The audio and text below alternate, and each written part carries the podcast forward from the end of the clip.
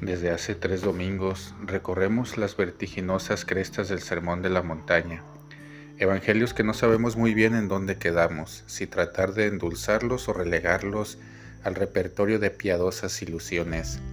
Nos ayuda una lista de situaciones muy concretas que Jesús ordena, bofetada, túnica, una milla, dinero prestado, y las soluciones que propone en perfecta sintonía, el otro lado, el manto, dos millas, muy sencillo, nada que un niño no pueda entender, nada de teorías complicadas, solo gestos cotidianos, una santidad que sabe a ropa, a calle, a gestos, a polvo. Se ha dicho ojo por ojo, pero yo les digo, si alguien te da una bofetada en la mejilla derecha, ofrécele también la izquierda. Lo que Jesús propone no es la sumisión a los temerosos, sino una actitud valiente. Tú ofreces, tú das el primer paso, te toca a ti reiniciar la relación, remendando con tenacidad el tejido de lazos que se desgarra continuamente. Son los gestos de Jesús los que explican sus palabras. Cuando recibe una bofetada la noche del arresto, no responde poniendo la otra mejilla, sino que le pregunta al guardia, si hablé mal, demuéstramelo.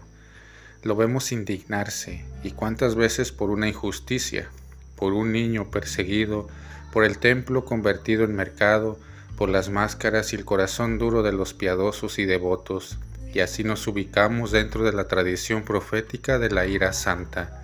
Jesús no pide ser el tapete de la historia, sino inventar algo, un gesto, una palabra que pueda desarmar y desarmarnos, elegir libremente, no permitir que prolifere el mal a través del perdón, que desgarra los círculos viciosos, rompe la compulsión de repetir a los demás lo que has sufrido, rompe la cadena de la culpa y la venganza, rompe las simetrías del odio, decía Ana Haren.